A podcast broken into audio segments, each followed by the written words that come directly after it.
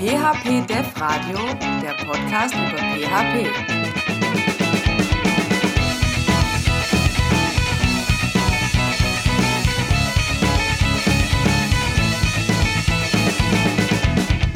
Herzlich willkommen beim PHP Dev Radio Episode 7. Wir nehmen heute ein bisschen verspätet auf. Wir hatten ein paar Probleme mit der Technik, haben jetzt aber alles in den Griff bekommen und ich freue mich auf die Episode 7 jetzt mit dem Thema Dependency Injection. Ähm, ja, im Jahr 2017 kann man ja so sagen. Ähm, ich habe mir dafür sehr kompetente Unterstützung mit dazu geholt. Wir haben heute den Stefan, den Stefan Hochdörfer von BitExpert als Gast bei uns, dem einen oder anderen vielleicht äh, ja bekannt durch diverse ähm, Konferenzauftritte, die er schon ähm, hat und hatte und haben wird. Und ähm, der wird uns ein bisschen was auch über sein neues Dependency Injection Framework Disco vorstellen. Ich würde sagen, Stefan, wäre vielleicht äh, ganz gut, wenn du einfach kurz ein paar Sätze zu dir sagst. Wer bist du? Was machst du? Für alle, die dich vielleicht noch nicht kennen. Und genau. Sehr gerne. Danke, Michael. Hallo zusammen. Genau, wie Michael schon sagte, ich bin Stefan Hochdörfer. Ich äh, wenn ich nicht an äh, in Podcasts teilnehme, dann äh, bin ich ganz gerne mal auf Konferenzen unterwegs und äh, halte Vorträge über äh, ja, Themen, die mich interessieren oder Themen, die, die in, äh, in meinem Arbeitsalltag aufkommen. Ähm, alternativ zu Konferenzen auch gerne mal bei User Groups dabei und, und halte da Vorträge oder bin einfach nur Gast und äh, konsumiere. Da man leider in der PHP-Welt als, äh, als Konferenzspeaker äh, kein, kein Geld verdienen kann, äh, brauche ich ein kleines äh, Seitenprojekt. Das ist entsprechend BitExpert. Meine Firma, die, äh, die habe ich vor, vor 14 Jahren gegründet mit, äh, mit Matthias, einem, einem guten Freund. Ähm, BitExpert ist ein Technologieunternehmen. Wir machen, wir machen Projektgeschäft für unsere Kunden, ähm, kleinere Projekte, aber auch dann langfristige Projekte und, und Produkte ent entsprechend. Ähm, fokussieren uns da aber wirklich nur rein auf, auf den technischen Part. Ähm, nutzen PHP sehr, sehr intensiv. 60, 70 Prozent unserer Projekte sind PHP. Der Rest teilt sich so ein bisschen auf zwischen Java und, und Python, plus eben alles, was im, im Frontend so, so äh, gemacht wird. Meine, meine Rolle bei BitExpert nennt sich Head of Technology. Das heißt, ähm, ich bin verantwortlich, eben Technologiewissen in die Firma zu transportieren, ähm, unseren Projektteams zu helfen, wenn wir mal in, in äh, technische Probleme geraten und entsprechend Lösungen zu finden. Ich ähm, bin für das ganze Thema Außenweiterbildung bei uns verantwortlich, organisiere Workshops, Trainings, schicke meine, äh, meine Entwickler auf Konferenzen ähm, organisiere unser, unsere interne äh, Firmenkonferenz, die wir einmal im Jahr machen. Ich äh, organisiere die öffentliche Variante davon. Das ist die Unconf, die, im, die Ende Oktober in, in Mannheim stattfinden wird. Ähm, Genau, und weil ich immer noch ein bisschen Freizeit habe, ähm, ich weiß nicht genau, wie es passiert ist, aber ich äh, bin in der Orga von zwei PHP User Groups gelandet. Äh, einmal die, die Orga von der PHP User Group in Frankfurt und ähm, vor fast schon zwei Jahren haben wir, in, haben wir uns entschlossen, hier in, in der Metropolregion Rhein-Neckar eben äh, auch eine PHP-User Group ähm, zu launchen. Und ähm, ja, bin da dann auch in der Orga dabei und hauptsächlich eben verantwortliche Speaker und, und Vorträge zu organisieren. Genau. Ja, Wenn da noch ein bisschen Zeit bleibt, dann podcasten wir. Ja. ja, klasse, dass du dir die Zeit dafür nimmst ähm, und so ein bisschen über das Thema Disco Dependency Injection ähm, zu erzählen. Wir hatten das ja in den vergangenen Episoden immer mal wieder angestreift, äh, mit, dem, mit dem Claudio, mit dem Ralf zusammen, ähm, mhm. wo, wir das, wo wir das Thema Dependency Injection beleuchtet haben.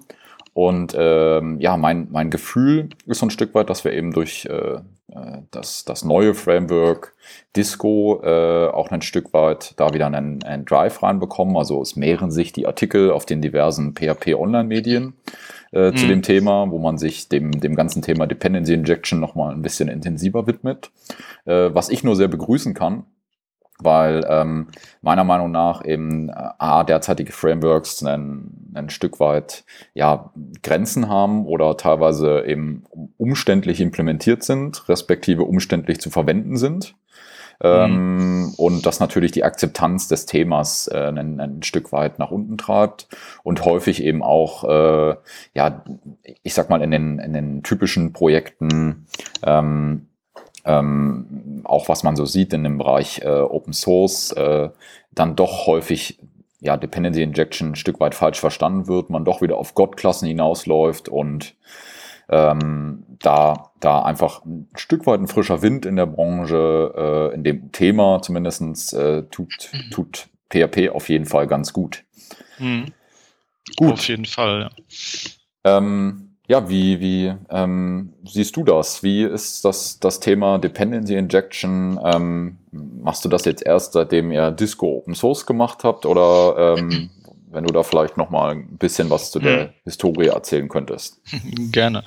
Ähm, nee, also mit, oder mit dem Thema Dependency Injection beschäftigen wir uns schon seit 2005, 2006. Ähm, das heißt, wir oder 1 und 1 waren wahrscheinlich die ersten, die das überhaupt so in diesem PHP-Kontext ja, eingesetzt haben.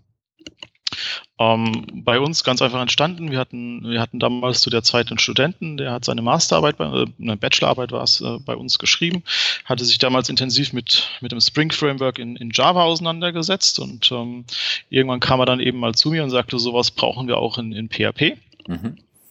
Ähm, tatsächlich habe ich nicht wirklich verstanden damals, was er meinte. habe ihn dann einfach mal machen lassen. Und ähm, wir haben dann so stückweise halt unser eigenes firmeninternes Framework eben umgebaut mit einem, also ein Dependency Injection Container gebaut und dann, dann äh, ja, die lose Kopplung entsprechend eingeführt. Und haben das eben seitdem im, im Einsatz gehabt. Und ähm, irgendwie so 2008, 2009 hatte ich eben die Idee, mal zu versuchen, eben auf Konferenzen zu sprechen. Ich hatte das, ich war, paar, war auf ein paar Konferenzen irgendwie als, als Zuhörer dabei und dachte, naja, das äh, könnte mal ganz interessant sein, vorne auf der Bühne zu stehen, was zu erzählen, aber ich hatte irgendwie keine Idee, was ich erzählen könnte. Und irgendwie kam dann ähm, kam dann dieses Thema Dependency Injection eben mehr in der PHP-Welt auf. Um die Zeit irgendwie 2009, 2010 kamen ja so die ersten Version 2 Frameworks oder die Entwicklung hat gestartet, also Zend 2, Symfony 2 und, und was man alles kennt. Und da war ja eben diese lose Kopplung und, und Komponentenbildung und weg von diesem ähm, Full-Stack-Framework-Ansatz äh, war ja irgendwie ein Thema. Und ich hätte halt gesehen, da, da ist natürlich schon irgendwie Bedarf da, dass, dass man jemand irgendwie aus der Praxis erzählt, was ist denn über Dependence Injection und, und was bringt denn das? Weil die, die, das Standardargument damals für Dependence Injection war ja immer sowas, naja, damit kannst du eben deine Komponenten besser testen. Mhm.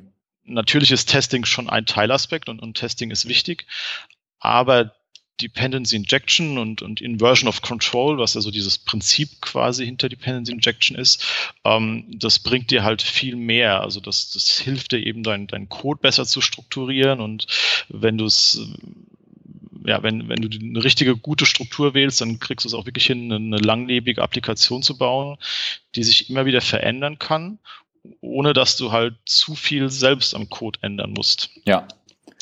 Ähm, mal relativ allgemein gesprochen. Ähm, und das war damals eben so der Ausschlag, wo ich gesagt habe, okay, es wäre mal cool, wenn ich da mal einen Vortrag halten könnte. Und das führte eben zu, zu, zu meinem ersten oder eigentlich zu meinem zweiten Konferenzvortrag überhaupt. Der hieß dann irgendwie Real World Dependency Injection, der auch echt gut ankam und ich immer, also ich, selbst heute noch Leute zu mir sagen, der hat die total inspiriert, weil damals zu der Zeit war es halt wirklich was komplett anderes und eine komplett andere Denke. Ähm, von daher hat das hat es schon einigen, glaube ich, auch geholfen, dann, dann zu verstehen, was Dependency Injection ist.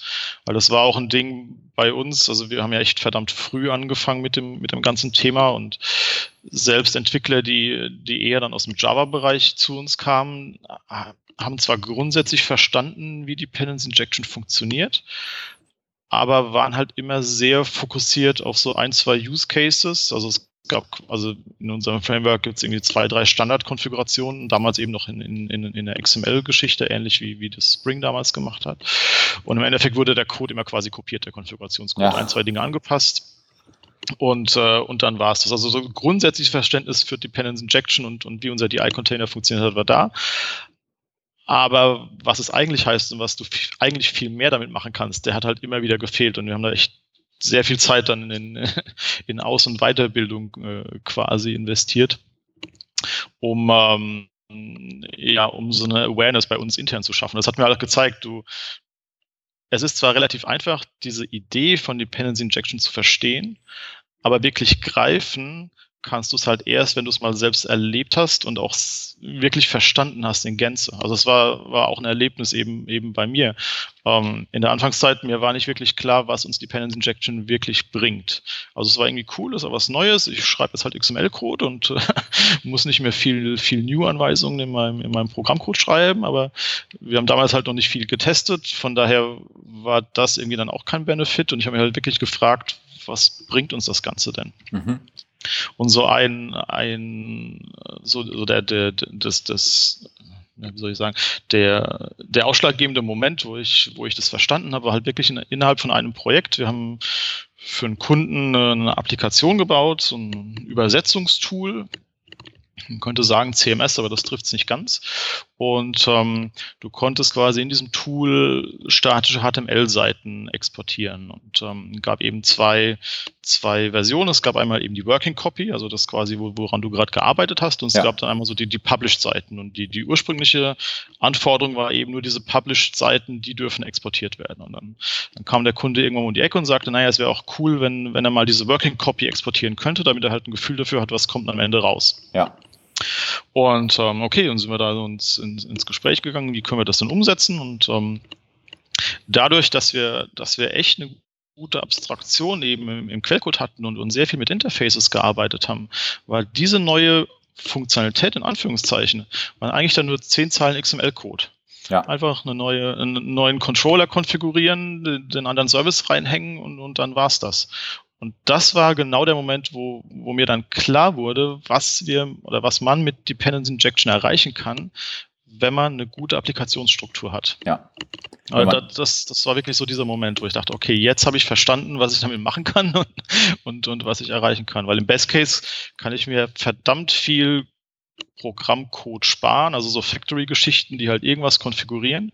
Das kann ich halt alles auf, auf Ebene meiner Konfigurationssprache machen. Also muss jetzt nicht XML sein, kann natürlich auch PHP-Code sein, aber dadurch entschlacke ich halt komplett mein, mein, meine Applikation und das ist halt dann, dann schon, schon eine coole Sache. Ja, das sind auch die, ähm, äh, das ist toll, dass du das ansprichst mit der Testbarkeit. Ich habe das eigentlich nie, äh, das, die Testbarkeit ist für mich eher ein Abfallprodukt. Ja, also mhm. das ist äh, klar, dass das, das äh, brauchst du, um eben eine, bis auf letzte granulare Ebene Unit-Tests zu machen. Aber gerade ähm, mhm. wenn, wenn, man äh, den Großteil der Applikations- und PHP-Welten sich heute anguckt, dann haben wir eben irgendwo dort äh, Legacy-Code. Und mhm. äh, mhm. da, da kann ich das nicht ähm, so ohne weiteres ähm, ja, die, die, die Früchte sozusagen ernten, die ich da brauche. Mhm. Das ist ähm, richtig, ja. Ich habe aber äh, den, den, die Hauptmotivation, warum wir uns äh, oder warum ich mich angefangen habe mit Dependency Injection auseinanderzusetzen, ist eben das Thema äh, der, der, A, der Wiederverwendbarkeit, was du schon angesprochen hast, mhm. aber auch der Erweiterbarkeit ja, oder Veränderbarkeit mhm. von, von Dingen. Ja, also mhm. äh, wenn ich, äh, ich weiß, du magst den Begriff nicht, aber wenn ich das böse Wort Service in den, in den, in den Mund nehme und mir eben angucke, wie äh, Spring dort schon eigentlich äh, ja fast schon seit einer Dekade äh, in, in, in so einer Art Service-Denke drin ist, dass man dann eine Art mhm. äh, Product Service, Card Service, äh, mhm. Page Service, wie auch immer definiert und der eben gegen mhm. ein Interface entsprechend gebunden ist und äh, ich dann überall nur auf das Interface injecte. Und äh, sofern mhm. ich eben an mhm. meinem, in meiner, äh, in meinem CMS-Projekt, in meinem E-Commerce-Projekt, wie auch immer, äh, dort ein zusätzliches Feld brauche, ich einfach nur die Implementierung sozusagen relativ einfach tauschen kann. Und der mhm. Dependency Injection nur noch sagen muss, du verwende jetzt mal meine andere Implementierung und dann mhm. läuft das mhm. Ganze. Ja, also dieses Thema. Auf jeden Fall, ja, definitiv. Ja. Ähm, Gibt es auch ein gutes Zitat von, von Ward Cunningham, dem, äh, dem Godfather of, of the Wiki. der, hat mal der hat mal gesagt, Dependency Injection is a key element of agile architecture. Und das stimmt total. Das ist nämlich genau der Punkt, den, den du gerade den du gerade erwähnst. Ähm, hatten wir auch schon in verschiedenen Projekten, wo wir gesagt haben, okay, wir bauen mal eine kleine, einfache Applikation, die, die ähm, authentifiziert sich selbst gegen, gegen ein lokales User-Management. Und dann kam irgendwie halt später der Kunde um die Ecke und sagt, okay, jetzt, jetzt müssen wir halt mal irgendwie ein zentrales LDAP an, andockern oder sowas. Ähm, naja, du tauscht halt eine Implementierung aus, du änderst eine Zeile im, in, in, in der, in der ähm, Dependency Injection Konfiguration und dann läuft das Ding. Ja. Und das ist halt mega. Du musst halt nicht im Worst Case die ganze Applikation umbauen. Also und das, das hilft halt heutzutage halt echt, weil ähm, naja, Waterfall-Entwicklung ist jetzt halt irgendwie kein Thema mehr. sind halt immer alles irgendwie agil, auch wenn, wenn niemand so genau weiß, was agil heißt. Oder Kunden vielleicht anderes Verständnis von agil haben als, als wir Entwickler. Ähm, die Welt ändert sich, die Welt dreht sich viel schneller heutzutage und ähm, ja, du musst halt wirklich dafür sorgen, dass du, dass du eine stabile Applikationsarchitektur hast, wo du halt dennoch Dinge eben relativ einfach mal rausnehmen kannst, ersetzen kannst und ähm, ähm, ja, dann halt nicht irgendwie 90 Prozent irgendwie deine Applikation neu bauen musst, nur weil, weil irgendeine Kleinigkeit geändert wird. Ja. Okay, ja, es gibt ja eine Reihe von äh, Standard-Frameworks, die, glaube ich, dem einen oder anderen da schon begegnet sind, die Dependency Injection äh, zumindest in irgendeiner Art und Weise schon sehr in sich tragen. Also du hattest angesprochen, Cent, äh, Symphony mhm. ist wieder sicher ein, ein Thema. Ähm, wir haben verschiedene eigene äh, Dependency Injection Frameworks wie, wie Pimple oder PHPDI. Ähm, äh, mhm. die, die dort am, am Markt äh, gängig und unterwegs sind. Und dann kommst du letztlich, ich glaube, dieses Jahr so wirklich um die Ecke mit äh, einem Framework, äh, das den tollen Namen Disco trägt. Mhm. Und ähm, warum, warum äh, macht man auf einmal das, ich sag mal, gefühlte hundertste mm. Dependency Injection Framework? warum, warum macht man das? Äh, und äh, wie bist du vielleicht dazu gekommen? Was sind vielleicht auch Probleme mm. oder Beweggründe, die, die dich dazu bewogen haben, äh, das zu open sourcen und jetzt so zu pushen? Mhm. Also ist tatsächlich schon, schon ein bisschen länger her. Also Open Sourced wurde das irgendwie 2015. Ähm, ich hatte es intern schon, schon ein bisschen in der Entwicklung und, und war dann 2015 auf, auf der, auf der CentCon in, in Las Vegas und habe es halt ein paar Leuten gezeigt. Ähm, dachte, wenn ich es wenn in Amis zeige und das Ding ist Mist, dann äh, kriegt es hier in Europa keiner mit und dann bin ich safe. ähm, hat sich aber gezeigt, dass es alle irgendwie ziemlich cool fanden und ähm, von daher habe ich mich eigentlich relativ kurzfristig dann dazu entschlossen, das Ding dann doch mal schnell irgendwie auf GitHub zu pushen, ähm, auch wenn es jetzt noch nicht fertig in, in Anführungszeichen war, um einfach mal ein bisschen, äh, ja, ein bisschen Feedback auch zu bekommen. Und ähm, habe dann eigentlich erst im letzten Jahr, im, im November, glaube ich, war es, äh, bei der PHP User Group in Frankfurt eben angefangen dazu zu erzählen und äh, habe jetzt so eine kleine User Group Tour gemacht, um einfach mal so ein bisschen Aufmerksamkeit zu, zu bekommen auf das Thema, weil, äh, ja, wie sich herausstellt, äh, ist es nicht ganz so einfach, so Themen dann irgendwie in die breite Masse zu tragen und ähm, Konferenzen haben sich bis jetzt noch nicht dazu entschlossen, den Vortrag, den ich, äh, den ich auf den User Groups zeige, irgendwie in ihr Programm aufzunehmen. Mhm. Bin mir nicht ganz sicher, warum. Also entweder vielleicht, weil es tatsächlich eine sehr spezifische Bibliothek ist oder weil es das Thema Dependency Injection ist, was vielleicht auch viele denken, ist jetzt irgendwie schon da mal durch, ähm, weil es jetzt nicht unbedingt der erste Dependency Injection Vortrag ist, den ich, den ich in den letzten Jahren gehalten habe. Äh, von daher ist das Thema vielleicht, vielleicht deshalb schon irgendwie äh, äh, ja, zu den Akten gelegt worden.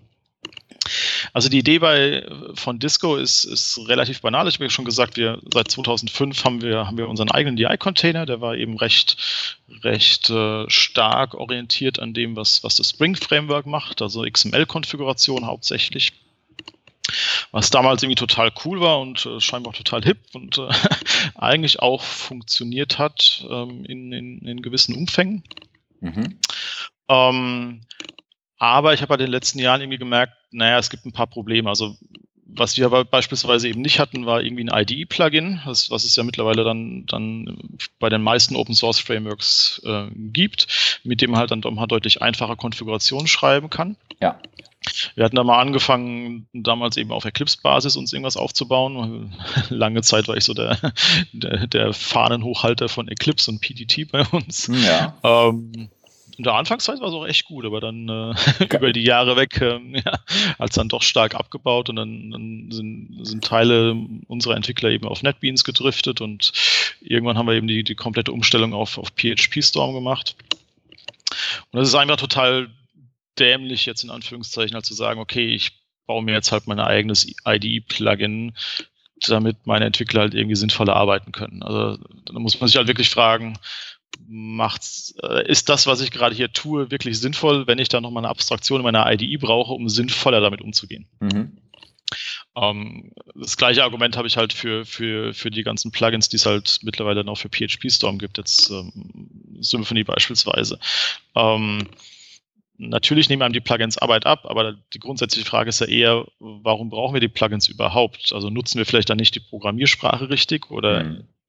Ähm, haben wir eben eben Layer eingeführt, die ähm, prinzipiell schon irgendwie Sinn machen, aber dann irgendwie falsch funktionieren oder irgendwie nochmal zu viel Abstraktion benötigen, mhm. damit ich halt jetzt wieder ein Plugin brauche, um mit der Abstraktion irgendwie Herr zu werden.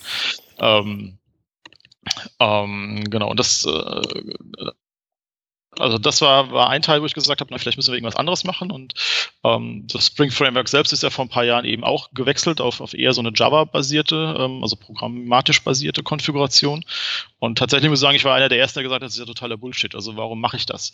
Ich habe hier das XML und das funktioniert ja eigentlich ganz gut. Ich habe lange nicht wirklich nicht verstanden, warum diese, warum, warum soll ich Java-Code schreiben, wenn ich ja quasi mein, mein XML habe.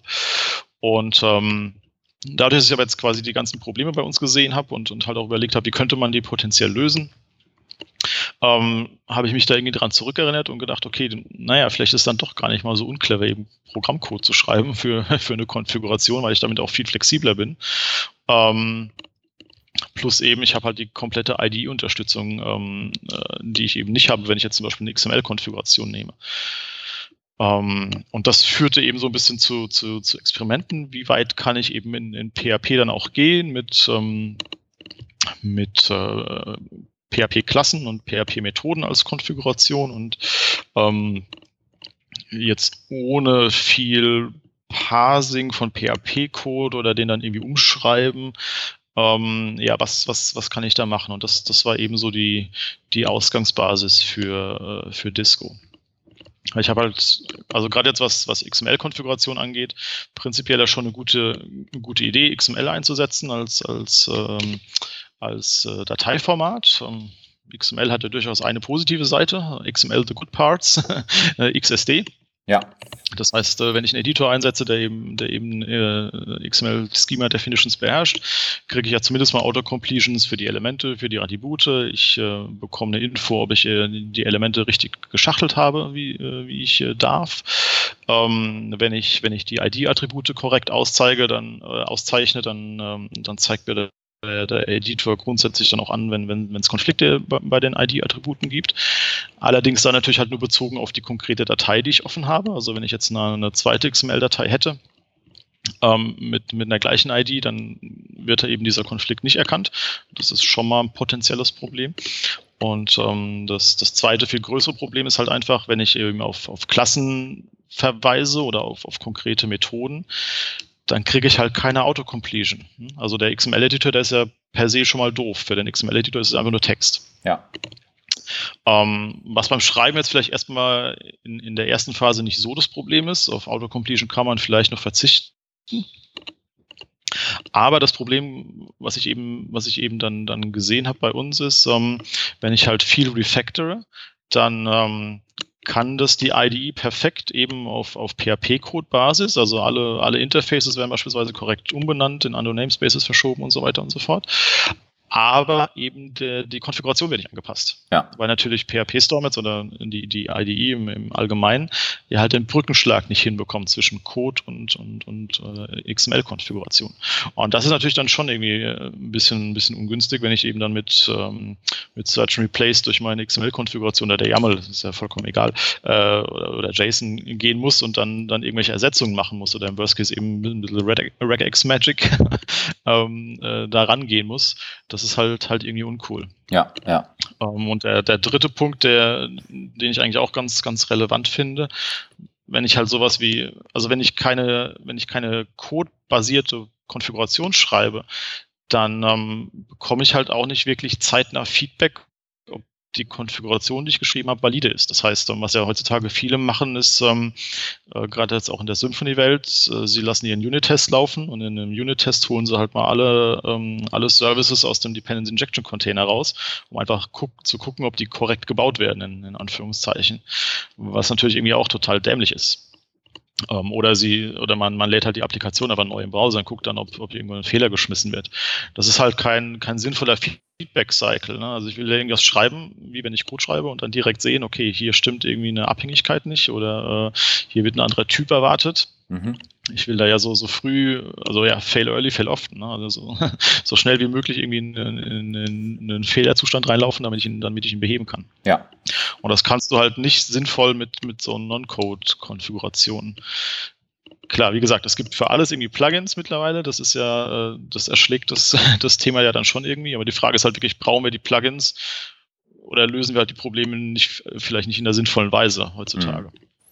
Ja, du brauchst halt, du brauchst halt, äh, äh, du brauchst letztlich, um valide sicher zu gehen, dass es funktioniert hat, irgendwo immer noch einen, eine Execution des Codes. Also der kann halt, Richtig, kein, genau. der kann halt kein Plugin sozusagen das Ausführen äh, abnehmen. Mhm. Ähm, und äh, dann, dann wieder zurückzugehen auf äh, die Programmiersprache selber und in der Programmiersprache die Probleme zu lösen, dann ist das mhm. natürlich, ich sag mal, dann durch die, durch die, ähm, durch die entsprechenden Checks, die sowieso eingebaut sind, äh, die sowieso jeder mhm. kennt, wenn er eine Klasse baut, wenn er ein Model baut, mhm. was auch immer, ähm, genau. ist das schon gelerntes Wissen. Ja, also da muss ich jetzt mhm. auch keinem, Richtig, genau. da muss ich jetzt keinem neuen äh, irgendwie erstmal sagen, du pass auf, äh, jetzt mhm. musst du erstmal mhm. hier diese äh, 20 Plugins installieren, damit das funktioniert. Ja. Das ist richtig, genau. Das war tatsächlich auch irgendwie ein Problem, was ich, was ich in der Anfangszeit äh, gesehen habe, dass ähm, die ganzen Dependency Injection Container schießen irgendwie aus dem Boden. Jeder hat irgendwie ein anderes Konfigurationsformat, jeder hat irgendwie andere Features, ähm, was es halt total schwer macht, mal, mal von einem auf den, auf den anderen dann zu switchen oder mal zu sagen, okay, in, in einem anderen Projekt will ich jetzt mal was ganz Neues ausprobieren. Ja. Ähm, was irgendwie witzig ist, weil auf der einen Seite hieß es von den Frameworks, naja, wir wollen jetzt irgendwie diese lose Komponentengeschichte haben, damit, damit man so Mix-and-Match-Geschichten machen kann.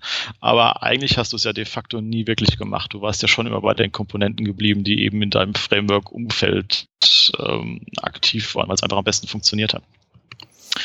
Ähm, was dazu führte auch, dass ich dann irgendwie 2011 mal gesagt habe, naja, eigentlich wäre es natürlich ziemlich cool, wir müssten so ein Dependency Injection Container beziehungsweise dieses Format, dieses Konfigurationsformat standardisieren. Und das war ja auch die Zeit, wo, wo die Framework Interoperability Group dann ein bisschen, bisschen stärker den, den Fokus hatte. Es gab dann irgendwie Standards fürs Autoloading, für, für ähm, die Coding-Standards, Code-Styles, Logging, ja. genau.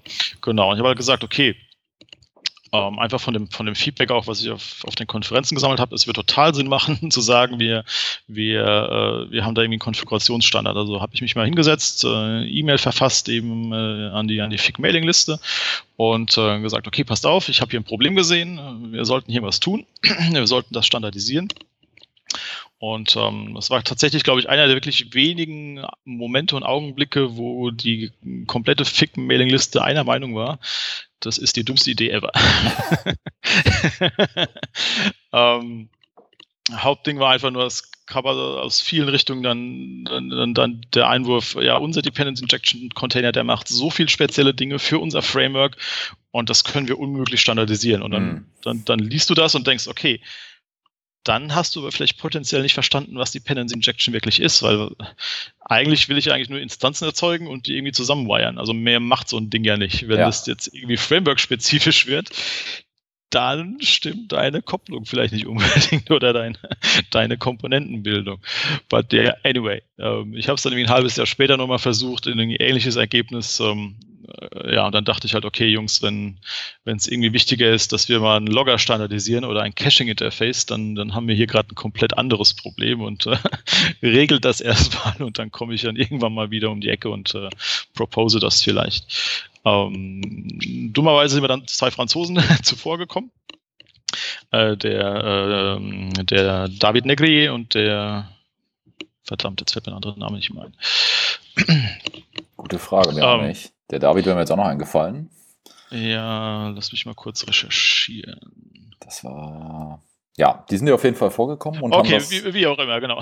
Haben das proposed so, und. So, sorry für, äh, für, den, für den Aussetzer. Ähm, genau, die kamen eben auch auf die Idee, dann irgendwie zu sagen, 2013, ja, wir brauchen da so einen Standard für, für Dependency Injection. Das wäre schon cool, wenn wir sowas hätten. Ähm, was sie aber cleverer gemacht haben, das rechne ich den beiden auch ganz hoch an, äh, zu sagen, okay, wir machen das erstmal komplett außerhalb von, von dieser FIG-Geschichte. Wir, mhm. wir äh, gründen da so ein Projekt auf, auf GitHub, das hieß damals Container Intaub oder die, die Gruppe heißt Container Intaub. Und ähm, ähm, wir experimentieren erstmal. Also wir haben keine Idee eigentlich, was wir genau machen oder was wir genau brauchen. Wir, wir setzen uns mal zusammen, wir experimentieren erstmal. Mhm. Deren primäres Ziel damals war aber zu sagen, okay, wir wollen nicht die Konfiguration standardisieren, sondern wir wollen erstmal die Interfaces oder das Interface für so einen DI-Container standardisieren. Wo ich dann natürlich auch sagte, naja, eigentlich irgendwie Quatsch, weil den tausche ich ja normalerweise nicht wirklich aus. Eigentlich ist die Konfiguration wichtiger. Aber sie hat natürlich irgendwie recht, versuchen jetzt so eine Konfiguration zu standardisieren, ist super schwierig mit den ganzen diversen Anforderungen, die hier so Frameworks und, und Libraries haben. Mhm. Das, äh, ich glaube, da wären wir heute noch nicht fertig. Von daher habe ich dann gesagt, okay, mir ist jetzt alles egal, äh, Hauptsache wir kriegen irgendeine Art von Standard hin. ich mache bei, mach bei allem Unsinn mit.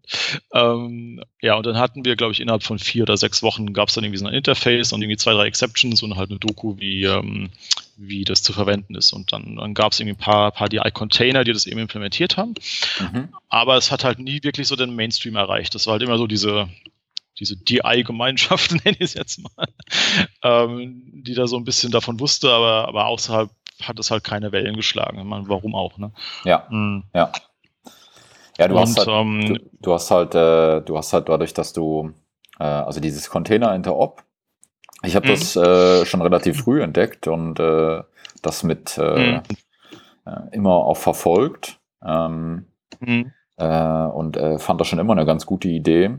Ja, mit der Konfiguration, warum das nicht zustande kommt, das ist, ja, das liegt natürlich auch ein Stück weit wahrscheinlich auf der Hand, wie, weil die Framework-Macher äh, dann doch äh, schon wahrscheinlich ihre Fälle ein Stück weit äh, wegschwimmen sehen, weil ja gerade an dieser mhm, Stelle gerade an dieser Stelle oft eben ähm, oft ja auch eine Unterscheidung dann stattfindet. Was ich, äh, was ich da ähm, äh, gut finde oder gut finden würde, wenn wir das, äh, wenn wir irgendwann hinkommen würden, vielleicht so ein Format zu haben, ich sag mal vom mhm. Anspruch her wie äh, Composer, äh, wo, mhm. du, wo du so eine Art Basis-JSON äh, hast mhm. und äh, dann hast du ja diesen, diesen berühmten Teil extra ja, in der Composer-JSON, mhm. mhm. wo du dann sozusagen genau. deine Spezifika nochmal äh, definieren mhm. kannst, ja.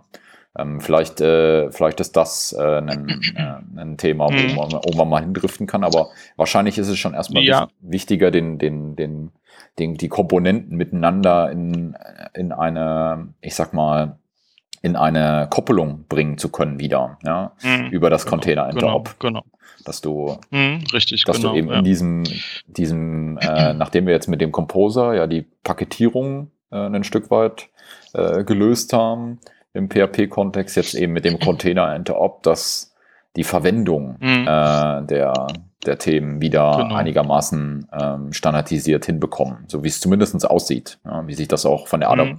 Adaption entwickelt. Das sind ja einige Projekte jetzt mittlerweile dabei. Ich glaube, alle großen Cent. Richtig, genau. Also ich habe jetzt, hab jetzt gerade nochmal nachgeschaut. Also die zwei äh, Herren hießen Matthew Napoli und David Negri. Ah, Nur mal so in der Vollständigkeit ja. halt. Ähm, genau. Und ähm, um da nochmal kurz einzuhaken, also 2014 war das Ding dann irgendwie stable, ähm, äh, dieses, diese, dieses Package quasi oder dieses Meta-Package. Und ähm, ja, es gab aber nur wenig, wenig Libraries, die das implementiert haben. Richtig bekannt oder bekannter wurde es dann erst so 2015, als, ähm, als Send Expressive rauskam. Mhm. Also die, die, die ähm, Send Expressive und, und, und die ganzen, die ganzen neueren Versionen der Libraries, unter anderem eben auch der, der Service Manager, unterstützten halt dieses Container Interop. Und ähm, ähm, bei Centrix Expressive gibt es einen Installer und wenn ich den Installer starte, ähm, gibt er mir die Auswahl zwischen irgendwie drei DI-Containern, die ich einbinden kann. Mhm. Und ähm, ich glaube, das war dann so der, der ausschlaggebende Punkt, wo dann einfach mehr Leute gesehen haben, Moment, da gibt es ja sowas. Ähm, lass uns das mal anschauen. Ähm, das scheint ja ziemlich cool zu sein. Ich glaube, das hat im Ganzen halt wirklich so den, den Aufwind gebracht. Und ähm, was auch dazu führte, dass quasi im letzten Jahr dann die zwei ähm, gesagt haben, okay, im, im Sommer im letzten Jahr war das, ähm, diese, dieses Container Interop, nennen wir es jetzt mal Projekt, ist, ist fertig, ist stable. Ähm, wir proposen das jetzt als Fix Standard. Mhm. Und ähm, ähm, wurde dann auch gemacht. Es gab wieder natürlich dann, dann weniger Diskussionen als wahrscheinlich dann vorher auf der, auf der FIG-Mailing-Liste über, über diverse Kleinigkeiten. Ähm, und im Februar diesen Jahres, ich glaube sogar am Valentinstag, wurde eben dieser Standard eben eben äh, gewotet oder akzeptiert und äh, seitdem gibt es eben PSR 11, was dann halt so dieser ja, Nachfolger, sage ich jetzt mal, ist oder der, das Kind eben von, von Container Intop. Und äh, wie du schon gesagt hast, die meisten großen Frameworks implementieren das mittlerweile schon oder viele Libraries ähm, ähm, äh, dependen jetzt auf PSR 11. Das heißt, ich kann beliebige Container eben damit kombinieren und, und damit arbeiten. Das ist schon, schon eine coole Sache. Und äh, das zweite Problem, was du angesprochen hast, eben diese, diese Standardisierung der Konfiguration, da, da sind die zwei jetzt auch dran. Ähm, ähm, in diesem, in diesem FIC 3.0-Kontext gibt es ja jetzt die Idee von sogenannten Working Groups, also dass, mhm. dass nicht mehr die ganze Diskussion eben auf der FIC-Mailing-Liste passiert und vielleicht Leute mitreden, die jetzt ähm, nicht so tief in der Materie drin sind und das Ganze dann in endlose Diskussionen ausartet. Ähm, von daher gibt es jetzt eine, eine, spezielle Working Group, die nennt sich Service Provider und da geht es tatsächlich jetzt auch um die Standardisierung von, von, von der Konfiguration. Ähm, was dann irgendwann auch mal wieder ein, ein, ein, ein PSR-Standard werden wird und dann so in, ich sage immer gefühlt so in 10, 20 Jahren äh, sind wir da vielleicht mal safe und dann haben wir mal eine richtig coole Geschichte hier in der PHP-Welt am Start. Ja. genau. Okay. Da bin ich, äh, bin ich echt gespannt, wie, wie sich das weiterentwickelt, auch mit dem, ähm, ja, mit dem mit dem Thema äh, der Working Groups und die FIG generell. Äh, ich bin echt mhm. positiv, äh, positiv immer überrascht und äh, wie sich dann doch äh, manche Dinge im Laufe der Zeit entwickeln, weil äh, die Mailing Group ja dann doch auch manchmal ganz schön rabiat. Es geht da zumindest ganz schön heiß her, was das Thema ähm, unterschiedliche Meinungen aufeinandertreffen und äh, Verständnis äh, für das ein oder andere Thema auch äh, hergehen. Und, äh, ja. ja ich glaube, das ist so ein grundsätzliches Problem in der Open Source Welt. So, jeder hat halt so seine Meinung und äh, möchte die halt irgendwie durchdrücken. Ähm, ja, manchmal schwierig, glaube ich. Ja. Also grundsätzlich glaube ich, ist schon, schon eine gute Idee, auch, ähm, auch äh, wenn das ganze Thema jetzt natürlich ähm, vielleicht jetzt mehr Prozesse mit sich bringt, die der ein oder andere nicht unbedingt gewohnt ist. Ähm, ja, also muss man einfach schauen, wie sich wie sich's ja. weiterentwickelt mit der Wird sich, wird, wird sich äh, auf jeden Fall, denke ich, äh, professionalisieren, so ähnlich wie bei Java mit der äh, GS, GSR-Thematik. ja, die haben ja auch eine, eine entsprechende Spezification-Gruppe. Ja, genau. Und äh, ich glaube, da kann man, kann man sich an dem ganz gut orientieren dran und äh, die, die machen da schon, glaube ich, ganz vieles äh, ganz lange ganz richtig und natürlich mhm. vieles auch, vieles auch äh, ist da auch zur Diskussion oder auch verbesserungswürdig, aber äh, es funktioniert auf jeden Fall schon relativ lange und ähm, mhm. das äh, äh, gibt mir Hoffnung, dass man das in dem PHP-Umfeld auch irgendwann äh, so einen Reifegrad äh, von Community-Interaktion und Standardisierung hinkriegt. Gut. Mhm. Ähm, okay, ich habe. Aber das ist ein anderes Thema, glaube ich. Ja, genau. Da können wir vielleicht vielleicht auch in den nächsten Episoden mal das Thema Community Management, Open Source äh, mal, mal anvisieren. Okay. Ähm, ähm, ich habe jetzt verstanden, sozusagen, warum, äh, warum Disco. Ähm, zum einen dieses Thema ähm, hauptsächlich eigentlich geprägt aus der Konfiguration äh, und der Konfigurationsfreiheit, äh, das in PHP direkt machen zu können und damit eine ganze Reihe nachgelagerter Probleme, wenn ich das in XML, JSON, YAML, was auch immer mache, äh, sozusagen zu lösen. Das war genau, so. Genau. Okay. Gut. Ähm, ja. ja. dann äh, würde ich sagen, wie sind denn deine Roadmap aus für Disco? Okay, also auf der Roadmap stehen natürlich noch einige Punkte. Das äh, wichtigste Thema, was die Öffentlichkeit angeht, wäre das Thema Logo. Wir haben immer noch kein, kein gutes Logo für Disco. Ähm, ich habe da ein paar crazy Ideen, aber bin noch nicht dazu gekommen, mich da, mich da in Gänze drum zu kümmern. Ähm, Funktionsmäßig gibt es eigentlich noch zwei größere Baustellen, die ich schon seit, seit einiger Zeit auf dem Schirm habe, aber teilweise mangels Ideen, teilweise mangels Zeit noch nicht dazu gekommen bin, sie umzusetzen. Ähm, das eine Thema ist, wir, wir verwenden ja für die Konfiguration Annotations. Mhm. Und äh, aktuell ist eben so, dass die Annotations halt fest einkodiert sind in Disco. Also du kannst quasi keine eigenen definieren. Das würde ich ganz gerne ändern, ähm, damit du auch flexibler deine Konfiguration gestalten kannst. Ähm, beispielsweise, wenn du, wenn du an, an Symfony denkst, sowas wie vielleicht Routen definieren oder, oder so Security-Checks definieren, basierend auf denen du dann quasi eigene Bienenkonfigurationen dir zusammenstellen kannst. Mhm. Ähm, das ist so die Idee, um das Ganze noch ein bisschen, ein bisschen ähm, ähm, erweiterbarer zu machen, als es jetzt schon ist. Und das zweite Thema, was, was jetzt in den letzten Monaten durch mein User Group Touring irgendwie aufkam, war halt die Sache von, von Auto-Wiring. Also ich äh, schreibe nicht mehr ganz so viel Code, sondern der DI-Container, der äh, klöppelt sich das alles so zusammen, dass es passt. Ich bin jetzt nicht unbedingt so der Fan von diesem 100% Auto-Wiring, weil ich einfach glaube, dass das für PHP-Verhältnisse halt einfach nicht sinnvoll funktioniert, mhm. ähm, weil du, also Auto-Wiring ist ja eigentlich, kommt, kommt ja irgendwie aus, aus der Java-Ecke irgendwo.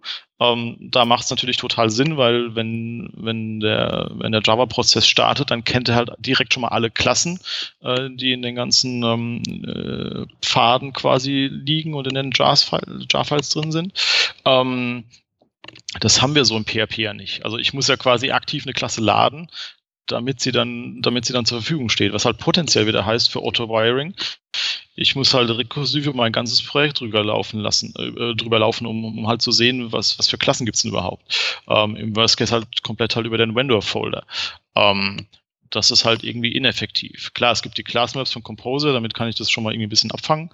Aber trotzdem ist es halt, ich glaube halt der falsche Ansatz in PHP. Auch wenn Auto-Wiring echt geil ist, ähm, auch gerade was, was, was das Thema Symphony angeht, da habe ich auch schon mal ein bisschen rumgespielt in den letzten Wochen. Das ist schon, schon echt mega, wie wenig Code du dann schreiben musst und sich das Ding dann eben um alles kümmert. Von daher bin ich gerade so ein bisschen, ähm, mhm. ja, kann mich im Moment nicht wirklich ganz entscheiden, bin ich jetzt dafür oder dagegen.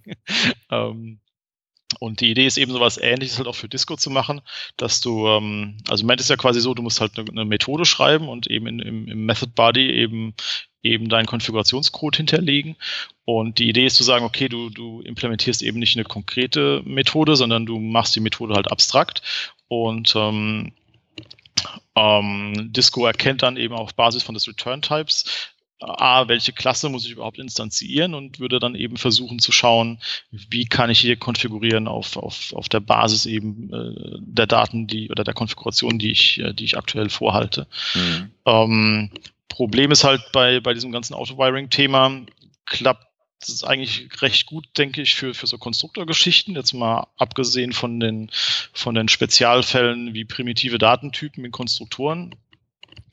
Ähm, größeres Problem sehe ich dann eher bei, bei so Sachen wie eben Setter Injection, weil Disco ja dann per se nicht weiß, welche Methode müsste er denn oder müsste es denn aufrufen, um, um die Klasse entsprechend korrekt zu implementieren. Ja. Und ich will, ich will eigentlich nicht hingehen und, und ähm, diesen annotationsbasierten Ansatz jetzt irgendwie dann, also die Annotationen über meine ganze Quellcode-Basis verteilen von, von Disco. Ähm, das war eigentlich auch immer so der Aspekt zu sagen, okay, Annotationen halt wirklich nur in dieser Konfigurationsdatei und die werden wirklich dann nur einmalig ausgewertet, wenn, wenn eben dann der Zwischencode äh, erzeugt wird. Ähm, weil auch das finde ich halt irgendwie schwierig in PHP. Ähm, Annotation überall und du musst eben dann potenziell jede Klasse durch so einen Annotation Parser jagen, damit du eben weißt, um, um was es da alles geht. Klar, es gibt da auch einen Haufen Caches, aber das ist halt auch die Frage, naja gut, jetzt haben wir irgendwie 1000 Caches für 1000 Spezialfälle. Macht das halt wirklich Sinn für PHP? Also manchmal habe ich das Gefühl, wir treiben PHP in eine Ecke, die vielleicht für PHP keinen Sinn macht. Also ja. die ganzen Ansätze sind ja immer so, wir machen PHP wie Java, weil Java ist es cool. ähm, aber die haben halt andere Grundvoraussetzungen. Und die Frage ist halt immer so, die ich mir so stelle, naja, macht das halt wirklich Sinn? Aber es gibt ja auch Frameworks, die dann, die dann auf AOP setzen, ähm, aspektorientierte Programmierung, ähm, wo dann auch ein Haufen Quellcode-Generierung dann im Hintergrund passiert. Ähm, natürlich muss man sagen, AOP ist total cool und äh, spart mir echt viel, viel Logik, aber wenn einfach so die Basis halt nicht stimmt, von auf, auf der wir aufsetzen, ist halt die Frage, macht es halt wirklich Sinn, da dann so viel Abstraktion oben drauf zu setzen und so viel Caches und, und äh, pseudo-generierten Quellcode. Ähm, ja, also schwieriges Thema. Ja, ja. Genau, auf jeden Fall, das sind so die, die zwei, also die zwei größten Dinge eigentlich noch, ähm, die, die Annotations, äh, also eigene Annotations registrieren können und eben so ein, vielleicht eine vereinfachte Form von Auto-Wiring Ja, äh, hört sich, hört sich spannend an. Also ich warte ja immer noch auf die, äh, nachdem wir jetzt ja die Klassenreferenz haben in PHP, nicht? Also dieses Doppelpunkt Class, Mhm. äh, warte ich immer noch auf die Methodenreferenz. Äh, vielleicht muss man da einfach mal einen eigenen RFC für starten, weil äh, das ist zumindest mein, wenn ich heute, äh, wenn ich das Thema, diese, diese PHP-basierte Konfiguration nehme und weitertreibe in andere Teilbereiche, nehmen wir mal Routing, dann Mhm. äh, wäre das äh, meiner Meinung nach schon echt geil, wenn ich einfach eine, eine, eine Route, äh, keine Ahnung, slash Page Mhm. äh, auf eine Showpage-Methode äh, äh, Mhm, routen könnte direkt nativ, weil dann hätte ich wieder dieses, die, die, Mhm. das ist die, dem liegt die gleiche Argumentation zugrunde, die du verwendest für das Thema die nicht. Also ich kann sie dann einfacher refactoren. Mhm. Ja, auf jeden Fall, ja. definitiv. Mhm. Mhm. Das Ja. ist tatsächlich auch genau der, der größte Painpoint, den ich im Moment auch gerade so sehe. Ähm, bei den meisten Rou- Routing-Libraries musst du ja schon irgendwie halt dein, deine Route dann, äh, oder Router, je nachdem, wie man es ausspricht, ähm, auf einen Controller oder halt auf, auf, äh, auf eine Action-Klasse mappen oder dann auf eine bestimmte Methode in einem Controller. Und da brauchst du halt dann auch schon wieder irgendwo halt halt äh, eine String-Referenz, sage ich mal, ähm, in den meisten Fällen, was halt irgendwie auch wieder total doof ist. Ne? Jetzt, Mhm. jetzt haben wir haben jetzt ein Disco so weit getrieben, dass du quasi fast keine, keine String-Referenzen mehr brauchst. Aber so in diesem letzten Routing-Dings dann doch wieder. Und, na, da gibt es auf jeden Fall noch Nachholbedarf, Ja. scheinbar, ja. Also wenn ihr demnächst äh, äh, einen Feature entdeckt äh, oder einen RFC seht und äh, Voting berechtigt seid, wo das Thema Methodenreferenz drin da auftaucht, äh, dann äh, wir, wir geben uns Mühe, dass äh, das äh, vielleicht muss man einfach mal selber einen RFC einstellen. Ja. Okay, gut. Ähm, wir sind jetzt schon relativ weit. Nicht? Wir sind schon wieder, glaube ich, bei meine Uhr zeigt hier 47 Minuten in der Aufnahme. Ähm, Okay. äh, wir, wir haben ja gesagt, wir wollen nicht mehr so lange Podcast-Episoden machen. Anderthalb oder zwei Stunden ist dann doch vielleicht ein bisschen viel. Ähm, ich glaube, für den ersten Überblick, Dependency Injection, äh, war, das, äh, war das sehr, sehr gut. Ja. Und ähm, auch Disco und ähm, für, wo, wo da sozusagen der Unterschied liegt. Also alle, die auf PHP-basierte äh, Konfiguration stehen, mit den ganzen Vorteilen, die der Stefan uns ja heute äh, so mitgegeben hat, ähm, sehr zu empfehlen. Bitte angucken und äh, Feedback geben. Ja, auch wenn der ein oder andere vielleicht ein bisschen Zeit findet. Ich denke, Stefan, du bist nicht traurig, wenn die ein oder andere äh, Pull-Request äh, deine äh, Roadmap-Feature-Wünsche vielleicht befriedigt. Auf keinen Fall, nein, definitiv nicht. Also ähm, er hat jetzt schon ein paar kleinere Pull-Requests und äh, der Claudio ist da auch relativ aktiv im, äh, in dem ganzen Testing-Bereich, das voranzutreiben und zu optimieren. Ähm, wer helfen kann, gerne. Also auch gerne, was, was so Dokumentation angeht. Da, da sind wir mit Sicherheit immer noch so ein bisschen im Hintertreffen. Ähm, zumindest haben wir jetzt mal eine Dokumentation und man kann sie auch generieren. Ähm, bis, vor, bis vor einiger Zeit war das ja einfach nur in der README einfach ein paar, äh, paar Infos reingeballert. Ja, Ähm, dank, äh, dank Matthew Setter, der da ja äh, sehr aktiv ist, was, was Thema Doku angeht, ähm, haben wir da doch nochmal einen deutlichen Schritt nach vorne gemacht. Ähm, ich muss da immer noch irgendwie eine Möglichkeit finden oder mir überlegen quasi, wo ich das Ganze dann mal online stelle. Ähm, das ist tatsächlich im Moment auch so, so ein Knackpunkt irgendwo. Aber zumindest haben wir Dokumentation und sie liegt auch im, im entsprechenden Git-Repo. Also man, man kommt da, glaube ich, schon recht weit mit. ja, Und ähm, im, äh, in der README selbst sind auch irgendwie zwei, drei Ressourcen verlinkt ähm, zu, ähm, zu einem Blogpost und zu einem, zu einem Artikel bei, bei PHP Architect im, im Magazin, wo Disco gefeatured wurde. Da kriegt man dann auch mal einen ganz guten, ganz guten Überblick, glaube ich, ähm, ähm, ja, wie man es einsetzt, wie man es konfiguriert und so weiter. Okay. Ansonsten auch gerne mich fragen. Wir haben auch irgendwo einen, äh, einen IRC-Channel, aber der ist nicht so aktiv. da gerne auch dazu stoßen. Ähm, Ja, wir packen, das, Fragen wir werden, packen das äh, alles in die Shownotes rein. Ja, wir packen das, äh, die. Kontaktpunkte alles in die Shownotes rein und dann könnt ihr das im Nachgang äh, alles äh, äh, ja, euch nochmal im Detail angucken und Feedback geben und der Stefan freut sich da auf jeden Fall äh, von euch zu hören. Klasse. Auf jeden Fall. Auch Lobkritik und äh, alles, was euch so einfällt. Ähm, je nachdem, wie gut äh, Lob und Kritik ist, äh, findet das vielleicht auch noch Erwähnung in meinem Disco-Vortrag. Gut. Stefan, Ich bedanke mich für deine Zeit, ähm, für, für die vielen tollen Insights. Und ähm, ja, wir haben die News heute weggelassen, wir lassen die Picks heute auch weg und schließen diese Podcast-Episode. Und ja, wir freuen uns über Feedback auf iTunes, äh, 5-Sterne-Bewertung, Kommentare, Feedback auf Twitter. Und ähm, ja, wir wünschen euch äh, eine, eine erfolgreiche Zeit, eine erfolgreiche Woche und freuen uns, wenn ihr beim nächsten Mal wieder mit dabei seid. Bis dahin und tschüss. Tschüss.